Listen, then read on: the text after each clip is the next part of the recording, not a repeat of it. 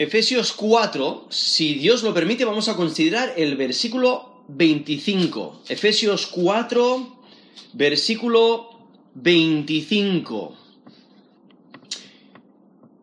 Vive tu identidad en Cristo hablando la verdad.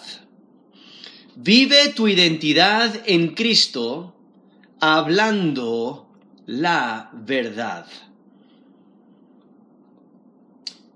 Aquí el texto nos dice Efesios 4:25, por lo cual, desechando la mentira, hablad verdad cada uno con su prójimo, porque somos miembros los unos de los otros. Aquí en Efesios capítulo 4, eh, Pablo eh, está destacando la importancia de vivir de acuerdo al nuevo hombre en Cristo. Si notáis los versículos anteriores, entonces Efesios 4, versículo 22 al 24, dice, en cuanto a la pasada manera de vivir, despojaos del viejo hombre, que está viciado conforme a los deseos engañosos, y renovaos en el espíritu de vuestra mente, y vestíos del nuevo hombre, creado según Dios, en la justicia y santidad de la verdad. ¿Vale? El apóstol Pablo está haciendo mención de esta nueva criatura, de esta nueva vida. Incluso en 2 Corintios 5, 17, dice, de modo que si alguno está en Cristo, nueva criatura es. Las cosas viejas pasaron. He aquí todas son hechas nuevas. Eso es 2 Corintios 5, versículo 17. Y está hablando de esta transformación que, que Dios obra en el creyente. No, cuando una persona pone su fe y confianza en Jesús como Señor y Salvador, hay una transformación. Dios obra una, transformación y crea una nueva criatura en la, persona. Porque anteriormente, como nos dice la Escritura, aquí justamente en Efesios 2, versículo 1, dice, Él os dio vida a vosotros cuando estabais muertos en vuestros delitos y pecados. Eso es Efesios 2, versículo 1. O sea, eh, antes de creer en Jesús como Señor y Salvador, estábamos en la condición de muertos espiritualmente. ¿Por qué? Porque somos pecadores. Romanos 3:23, por cuando todos pecaron y están destituidos de la gloria de Dios. Eso es Romanos 3:23. Y en Romanos 6:23, porque la paga del pecado es muerte. Entonces, ¿eres pecador? Sí. ¿Por qué eres pecador? Porque naces siendo pecador naces siendo pecador, incluso nos dice eh, Romanos 5, Romanos 5, versículo 12, por cuanto como el pecado entró en el mundo por un hombre y por el pecado la muerte, así la muerte pasó a todos los hombres por cuanto todos pecaron. Entonces Adán y Eva, como nuestros representantes ahí en el jardín de Edén, ellos pecaron contra Dios y eh, nosotros, al ser descendientes de Adán y Eva, eh, nacemos siendo pecadores. Ellos nos transmiten esa culpabilidad y, nacemos siendo pecadores. Entonces, somos pecadores. ¿Qué es lo que merecemos al ser pecadores? La ira de Dios, la muerte eterna. Esa muerte que Dios les dijo a Adán y Eva, que si comían de ese árbol, eh, de, ese, de ese fruto prohibido, pues morirían. Entonces nosotros, al ser sus descendientes, morimos. Somos pecadores. Merecemos la ira de Dios, merecemos el castigo de Dios. Pero entonces, como acabo de leer en Efesios 2.1, dice, Él os dio vida a vosotros cuando estabais muertos en vuestros delitos y pecados. Eso es la maravilla del Evangelio, que nos transforma, porque Cristo toma la ira de Dios por nosotros. Él muere en nuestro lugar, nos dice Romanos 5.8, más Dios muestra su amor para con nosotros en que siendo pecadores, Cristo murió por nosotros. Entonces, viendo eh, esa, esa, sustitución, ese, esa entrega, esa iniciativa que Dios toma de mandar a su Hijo a morir en nuestro lugar. Y entonces por eso resalta ese texto en Romanos 5.8, siendo aún pecadores, o sea, estando en esa condición pecaminosa, mereciendo la muerte, Cristo murió por nosotros. Él toma nuestro lugar, Él muere en nuestro lugar. Y por ello, Él nos da su vida. Nos da vida. Estábamos muertos, como nos dice Efesios 2.1, os dio vida a vosotros cuando estabais muertos en vuestros delitos y pecados. Y entonces, esta nueva vida, la, escritura lo menciona ahí en 2 Corintios 5, 17 como una, eh, somos creados en una nueva criatura, y por ello las cosas viejas pasaron.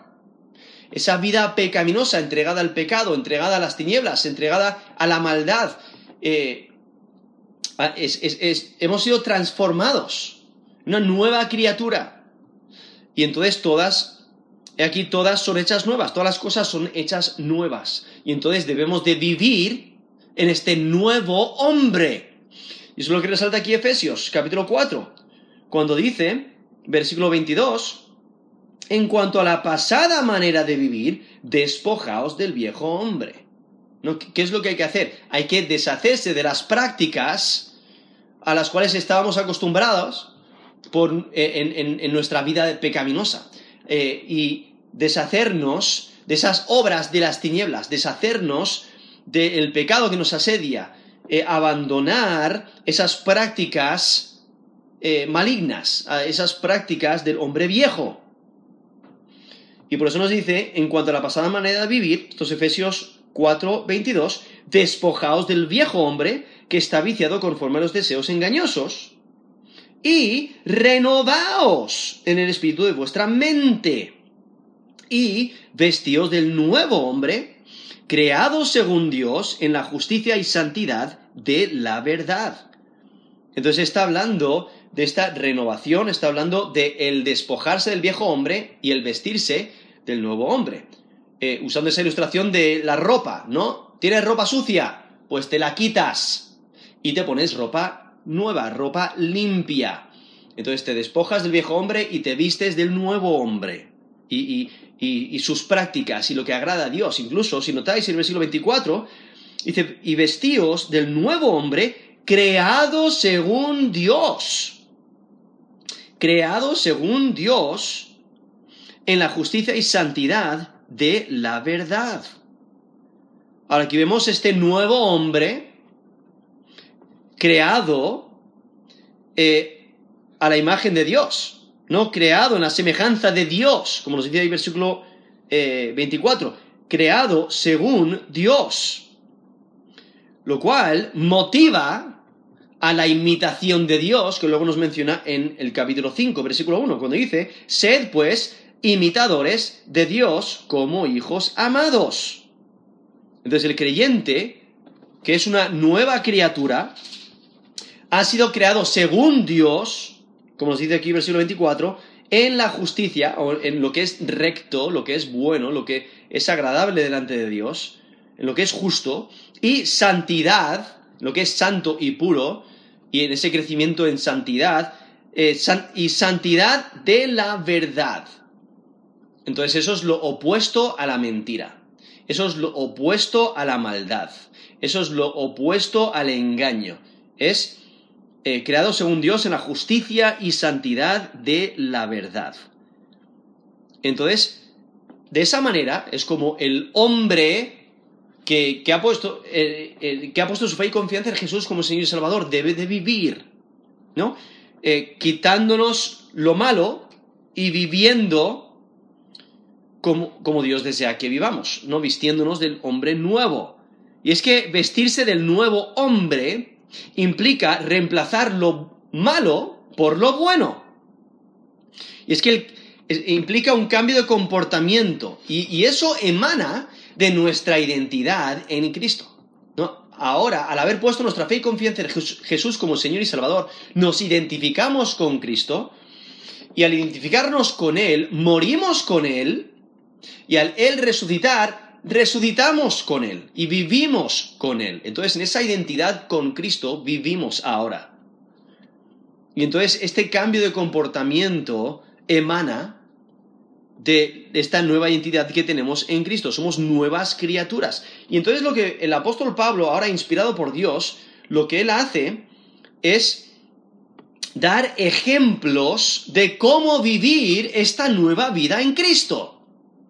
Y da varios ejemplos aquí en este, en este capítulo, pero empieza en el versículo 25 hablando de la mentira. Y la estructura en cada uno de estos casos, cada uno de estos ejemplos es similar, porque primero empieza el negativo, lo que, lo que, lo que hay que desechar, lo que no hay que hacer. ¿Qué es lo que no hay que hacer? Versículo 25. Por lo cual, desechando la mentira. Ese término desechando es la idea de dejar a un lado, abandonar, deshacerse de ello. Hay que desechar la mentira. Y luego presenta una, una exhortación positiva. ¿Qué hay que hacer? hablar verdad, cada uno con su prójimo. Entonces vemos una, una exhortación negativa, desecha la mentira. Una exhortación positiva, habla verdad, ¿no? Hablad verdad cada uno con su prójimo.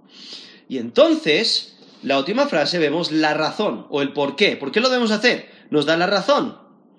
Dice, porque somos miembros los unos de los otros. Ahora, ha estado hablando en este capítulo sobre la unidad del miembro, que ahora somos un cuerpo en Cristo, como en versículo 4. Dice un cuerpo, ¿no? Ha, estado hablando de la unidad, por eso el versículo 3. O en, en versículo 2 dice, con toda humildad y mansedumbre, soportándoos con paciencia los unos a los otros en amor, solícitos en guardar la unidad del Espíritu en el vínculo de la paz, un cuerpo un espíritu como fuisteis también llamados a una misma esperanza de, vuestra vocación. Y, y continúa resaltando la unidad. Porque servimos a un Señor, versículo 5. Tenemos una fe, un bautismo, un Dios y Padre de todos, el cual es sobre todos y por todos y en todos. Resalta la unidad, entonces somos miembros del mismo cuerpo, eh, del, del cuerpo de Cristo, y por ello debemos de cumplir esta exhortación de aquí de Efesios 4:25, desechar la mentira y cumplir la exhortación positiva de hablar la verdad. Y está enfatizando esa idea de desecharse del viejo hombre y vestirse del nuevo hombre. ¿Cómo lo hacemos? Pues en, el, hablando del tema de la verdad o la mentira, pues entonces, ¿qué es lo malo? La mentira. Dios es el Dios verdadero, es el Dios de la verdad. Satanás es el padre de la mentira, nos dice Juan 8:44. Hablando de Satanás dice, eh, no ha permanecido en la verdad porque no hay verdad en él. Cuando habla mentira, de suyo habla porque es mentiroso y padre de mentira. Eso es Juan 8:44. O sea, Satanás es el padre de la mentira. Es padre de mentira. Entonces, que hay que, hay que desechar la mentira, lo malo, y entonces no hay que dejar el vacío, no hay que dejar simplemente desechar algo y ya está y dejar un vacío, no, hay que reemplazarlo, hay que llenarlo. ¿Con qué? Con la verdad, con lo correcto, con la conducta correcta. Y hablando de la, de la verdad, pues hay que reemplazarlo con la verdad, hablando la verdad. ¿Por qué? Porque eh, Dios odia la mentira. Nos dice Salmo 5, versículo 6. Destruirás a los que hablan mentira, al hombre sanguinario y engañador abominará Jehová. Eso es Salmo 5, versículo 6. O sea, Dios odia la mentira. Incluso los diez mandamientos, uno de los diez mandamientos dice, eh, no eras falso testimonio. Entonces, ¿Qué es la idea de mentir, de engañar. Dios detesta la mentira, Él odia la mentira. Ahí en Salmo 5.6 nos dice que Dios abomina a los que hablan mentira, ¿no? Y los destruirá. Pero Dios ama a los que hablan la verdad. Él es el Dios verdadero, el, Dios que comunica la verdad. Entonces, ¿qué es lo que el creyente, crees, qué, es lo que el, el, el imitador de Dios debe de hacer? hablar la verdad, comunicar la verdad. Incluso aquí el apóstol Pablo posiblemente está citando el profeta Zacarías, En Zacarías 8, versículo 16, dice, estas son las cosas que habéis de hacer. Hablad verdad cada cual con su prójimo. Juzgad según la verdad y lo conducente a la paz en vuestras puertas. Eso es Zacarías 8, 16. El profeta Zacarías ministró justamente después del retorno del cautiverio, cuando el pueblo de Israel retornó del cautiverio, de esas tierras fueron llevados cautiverios a, Siria, las, las tribus del norte, o sea, Israel, y luego Judá fue llevado en cautiverio a Babilonia, y entonces cuando retornaron, vemos los varios profetas eh, ministraron, pero Zacarías era uno de ellos, y les está diciendo, mira, Dios va a restaurar a Jerusalén, va a restaurar su pueblo. Vosotros, el pueblo de Dios, debe de hablar la verdad, debe de comunicar la verdad.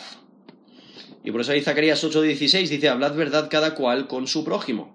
Juzgad según la verdad. Este, y, al hablar la verdad, al juzgar con, con verdad, pues van a reflejar el carácter de Dios.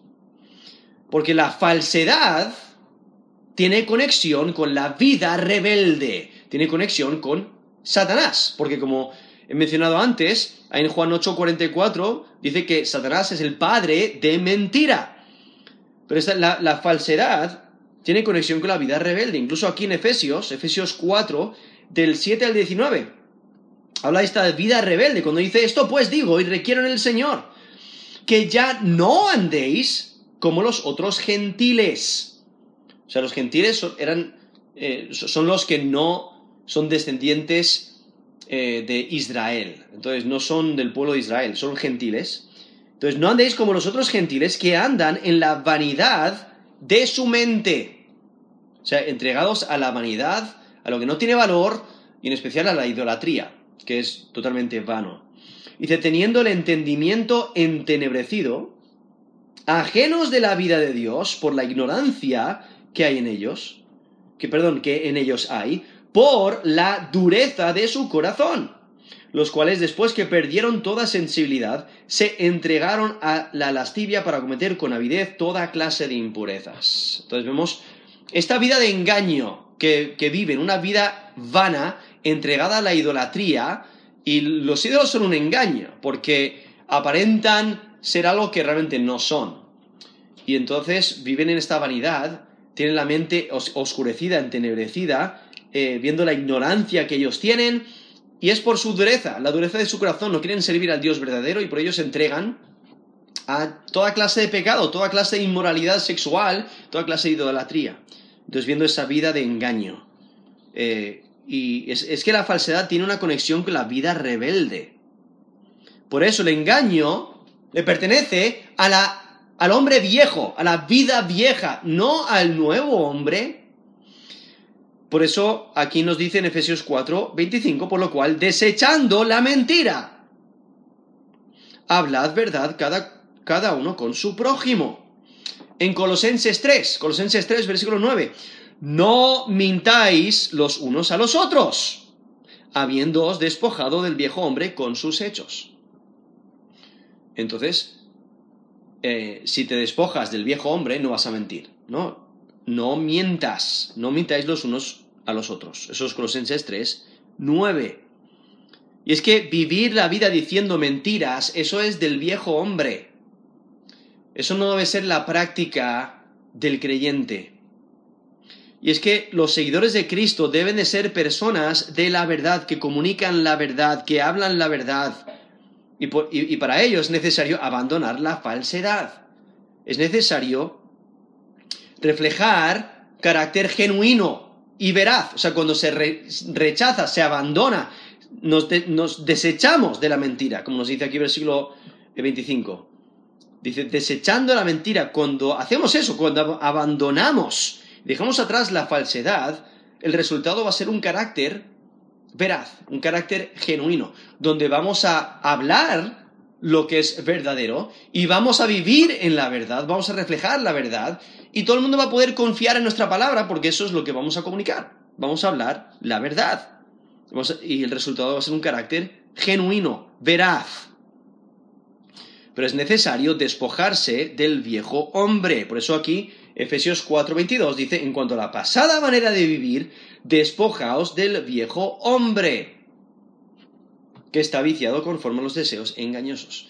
Es algo que debemos de hacer, ¿no? Tenemos que activamente despojarnos del viejo hombre, activamente esforzarnos por no mentir, por no engañar, esforzarnos para decir lo que es verdadero. Y lo que resalta el apóstol Pablo es que cada individuo es responsable, cada individuo es responsable de decir la verdad. Y es que decir la verdad es conformar las palabras a la realidad, es decir, lo que es verdadero. Y eso debe ser constante en la vida del creyente. O sea, conocemos, sabemos que eh, al haber puesto nuestra fe y confianza en Jesús como Señor y Salvador, no posicionalmente delante de Dios, somos salvos. Pero aún vivimos en este cuerpo de carne, en este, en este cuerpo pecaminoso, con esta naturaleza pecaminosa. Y aún esperamos eh, de, eh, la renovación de nuestro cuerpo, la, la recreación de nuestro cuerpo para ser transformados a la imagen de Jesucristo y recibir ese, ese cuerpo glorificado, el que, en la cual encontramos promesas en las escrituras, que, que Dios nos promete una transformación de cuerpo. Y entonces tenemos esa esperanza y lo anhelamos, pero hasta ese momento, hasta que seamos glorificados, estamos en un proceso de santificación, en un proceso de conformarnos más y más a la imagen de Jesucristo, en un proceso de, crecimiento y de, de maduración, eh, de, crecer en madurez espiritual. Y entonces, mientras vamos creciendo, pues nos vamos deshaciendo del viejo hombre. Mientras vamos madurando, vamos desechando ese viejo hombre, esas viejas prácticas. Una de ellas es la mentira. Desechando la mentira y hablando la verdad. Y, y es, es un proceso largo, es un proceso que en ocasiones duele, en ocasiones es difícil, porque en ocasiones afecta tu bolsillo.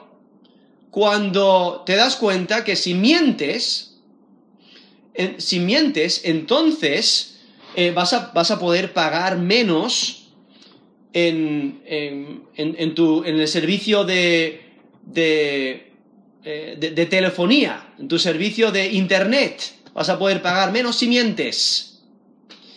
Eh, vas a poder disfrutar de, diferentes condiciones si mientes, ¿no? En, quizás en algún contrato.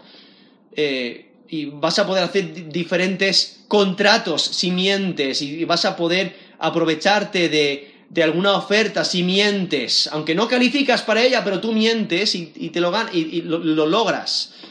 Pero como creyente vas a decir, no estoy dispuesto a mentir, aunque me cueste más dinero, aunque eh, pierda el, e, ese juicio, aunque mientan sobre mí, sobre mi carácter en el trabajo, y me echen del trabajo porque hayan mentido, aún así no voy a mentir. Voy a decir la verdad.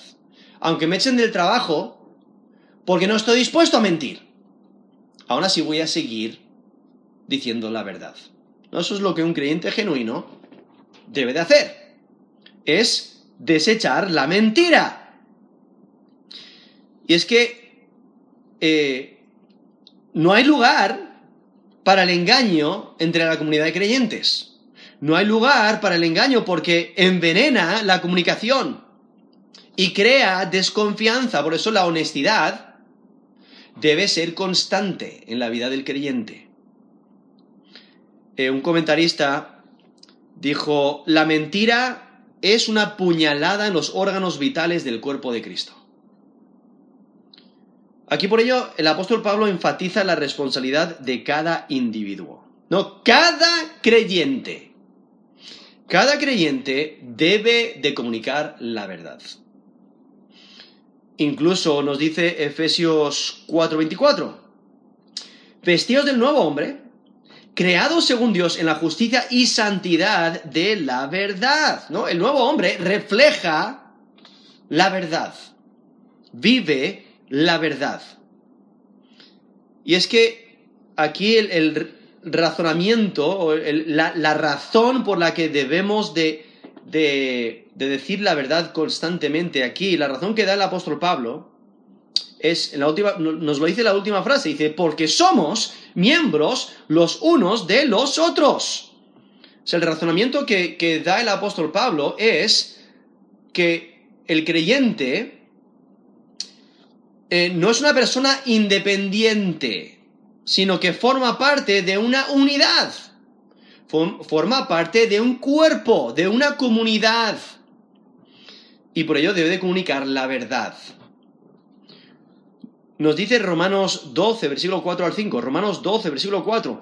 Porque de la manera que en un cuerpo tenemos muchos miembros, pero no todos los miembros tienen la misma función, así nosotros siendo muchos somos un cuerpo en Cristo, y todos miembros los unos de los otros. Eso es Romanos 12, del 4 al 5. Resalta esa unidad, ese cuerpo, ese cuerpo en Cristo. También en 1 Corintios. 1 Corintios 12, del 14 al 27. 1 Corintios 12, versículo 14 dice, además, el cuerpo no es un solo miembro, sino muchos. Si dijere al pie, porque, porque no soy mano, no soy del cuerpo, por eso no será del cuerpo. Y si dijere, y si dijere la oreja, porque no soy ojo, no soy del cuerpo, por eso no será del cuerpo. Si todo el cuerpo fuese ojo, ¿dónde estaría el oído? Si todo fuese oído, ¿dónde estaría el olfato? Mas ahora Dios ha colocado los miembros, cada uno de ellos, en el cuerpo como Él quiso. Porque si todos fueran un solo miembro, ¿dónde estaría el cuerpo? Pero ahora son muchos los miembros, pero el cuerpo es uno solo. Ni el ojo puede decir a la mano, no te necesito, ni tampoco la cabeza a los pies, no tengo necesidad de vosotros. Antes bien, los miembros del cuerpo que parecen más débiles son los más necesarios y aquellos del cuerpo que nos parecen menos dignos, a estos vestimos más dignamente, y los que en nosotros son menos decorosos se tratan con más decoro. Porque los que en nosotros son más decorosos no tienen necesidad, pero Dios ordenó el cuerpo, dando más abundante honor al que le faltaba, para que no haya desavenencia en el cuerpo, sino que los miembros todos se preocupen los unos por los otros. De manera que si un miembro padece, todos los miembros se duelen con él. Y si un miembro recibe honra, todos los miembros con él se gozan. Vosotros pues sois el cuerpo de Cristo y miembros cada uno en particular. Eso es 1 Corintios 12 del 14 al 27. Resalta este cuerpo, el cuerpo de Cristo, ¿no? Que es la iglesia que, que lo componen cada uno de los creyentes que ha puesto su fe y confianza en, Jesús como Señor y Salvador. O sea, cada persona que tiene fe en Cristo para salvación pertenece a la iglesia y pertenece al cuerpo de Cristo. Y cada uno somos miembros de este cuerpo y tenemos nuestra función y nos ayudamos mutuamente y no podemos decir que no necesitamos al otro. Porque de la misma manera que un cuerpo, eh, nuestro cuerpo eh, físico necesita bueno, las manos, los ojos, los oídos, los pies, etc., pues de esa misma manera, eh, cada, cada, individuo en, la iglesia, en la iglesia local, pero también en la iglesia universal, pues también eh, cada uno se necesita el, uno al otro y debemos de servirnos los unos a los otros. ¿Y qué mejor manera de servirse los unos a los otros que decir la verdad? Por eso el argumento que presenta aquí el apóstol Pablo es que la razón por la que debemos desechar y hablar la verdad constantemente es porque somos partes del cuerpo de Cristo, porque somos miembros los unos de los otros. Eso es lo que nos dice aquí Efesios 4, versículo 25. Por lo cual, desechando la mentira, hablad verdad cada uno con su prójimo, porque somos miembros los unos de los otros pero hay que, notar que aunque el, enfoque está en la veracidad dentro de la comunidad de creyentes, eso no sugiere que hay libertad para mentir en otros contextos. ¿no? Debemos de decir la verdad constantemente. Y es que los creyentes Se les debe conocer como personas que dicen la verdad, que cumplen su palabra, que cuando el, el creyente dice algo, lo, puedes confiar en lo que dice, porque siempre comunica la verdad. Ahora, obviamente nos podemos equivocar, pero en cuanto nos damos cuenta de que nos e-, equivocamos, pues eh, damos a conocer nuestra equivocación y, y lo arreglamos. Y también reconocemos que a veces caemos y pecamos contra Dios y mentimos. Y si mentimos, rápidamente nos arrepentimos de nuestro pecado. Y se lo comunicamos a las personas a las cuales hayamos mentido. ¿no? si tenemos esa oportunidad de, comunicárselo. Eh, el, propósito es mantenernos eh, viviendo una vida de arrepentimiento, una vida que, donde comunicamos la verdad constantemente. Y es que el creyente debe comunicar la verdad. O sea, nuestras palabras deben de ser confiables. Si decimos algo, debemos de cumplirlo. Por eso la escritura dice, sea tu palabra sí, sí, no, no. O sea, si dices sí, es sí. Si, dices no, es no. Pero comunica la verdad. Es que las palabras de los creyentes deben de ser confiables. Y mayormente entre creyentes. Como nos dice Galatas 6:10. Así que según tengamos oportunidad, hagamos bien a todos y mayormente a los de la familia de la fe. Eso es Galatas 6, versículo 10. Entonces, la, importancia es eh, continuamente, ¿no? Seguir comunicando la verdad. Vivir una vida de verdad, una vida donde comunicamos la verdad. Y cuando comunicamos la verdad, cuando hablamos la verdad, no tenemos que temer que nos pillen en alguna palabra. No tenemos que inventarnos otra mentira para esconder nuestra mentira anterior. ¿Por qué? Porque hemos dicho la verdad. Y al, comunicar la verdad, eh, no tenemos que temer que escudriñen nuestras palabras. No tenemos que temer que evalúen nuestras palabras o que nos intenten pillar en alguna palabra, porque estamos comunicando la verdad, estamos diciendo la verdad. En Efesios 4, del 15 al 16, dice, sino que siguiendo la verdad en amor, crezcamos en todo en aquel que es la cabeza, esto es Cristo, de quien todo el cuerpo, bien concertado y unido entre sí por las coyunturas, por todas las coyunturas que se ayudan mutuamente según la actividad propia de cada miembro, recibe su crecimiento para ir edificándose en amor. Eso es Efesios 4 del 15 al 16, donde menciona el cuerpo de Cristo, Cristo es la cabeza y cada uno de nosotros nos ayudamos mutuamente y cada uno tenemos nuestra propia actividad, nuestra, eh, nuestra propia responsabilidad. Pero, ¿qué es lo que debemos hacer? Es edificarnos en amor, comunicar la verdad. Por eso hay que seguir la verdad en amor. Y por ello aquí el apóstol Pablo resalta la importancia de vivir nuestra identidad en Cristo, hablando la verdad. Pero a veces es, muy fácil eh, no hablar la verdad. A veces es muy fácil mentir. Realmente es más fácil pecar que hacer lo que es agradable delante de Dios. Es más fácil mentir cuando alguien te dice, oye, ¿tienes esto o aquello? y dices que no, porque no, se lo quieres prestar. Oye, ¿está, ¿estás disponible tal día o, a tal hora? Y dices que no, porque no quieres ayudar. ¿No? Te inventas una excusa para no ayudarles en su mudanza. O quizás mientes porque, bueno, es que ese curso te saldrá gratis si mientes. Si dices la verdad, vas a tener que pagar por ello. O eh, dices que irás, que vas a cumplir algo, que vas a, que vas a ir a ayudarles y luego no vas. O prometes cumplir cuando sabes que va a ser imposible. es, es totalmente improbable que lo hagas. O mientes porque simplemente no quieres quedar mal, ¿no? Para presión de grupo, todo el mundo está diciendo que sí, o, o y, entonces, para, por no quedar mal, pues mientes, por la presión. O simplemente engañas para salirte con la tuya. O mientes para no tener que pagar la multa o el daño. O engañas para aprovecharte de otro. O quizás te comprometes, pero realmente no te importa si, rompes tu palabra, no, te importa si no cumples, aunque hayas prometido. Aunque te hayas comprometido, no lo haces, porque te da igual. Eh, eh, no te. No, valoras tu palabra. No te importa si dices la verdad o no.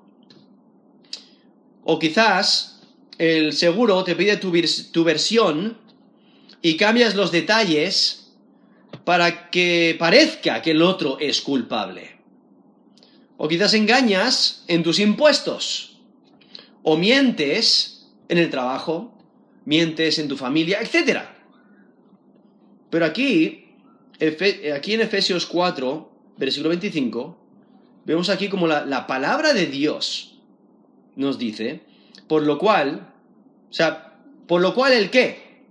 Por lo cual los versículos anteriores nos dice, ahora somos una nueva criatura en Dios. Nos dice, creados, dice versículo 24, creados según Dios en la justicia y santidad de la, verdad. O sea, por esa nueva criatura que somos, al haber puesto nuestra fe y confianza en Jesús como Señor y Salvador, debemos de despojarnos del viejo hombre, vestirnos del nuevo hombre. Entonces, por lo cual, aquí hay una manera práctica de hacerlo. Desechando la mentira, hablad verdad, cada uno con su prójimo ¿Quién es el prójimo? Está hablando de una manera general, hablando de todos los hombres, de, absolutamente toda persona que te rodea.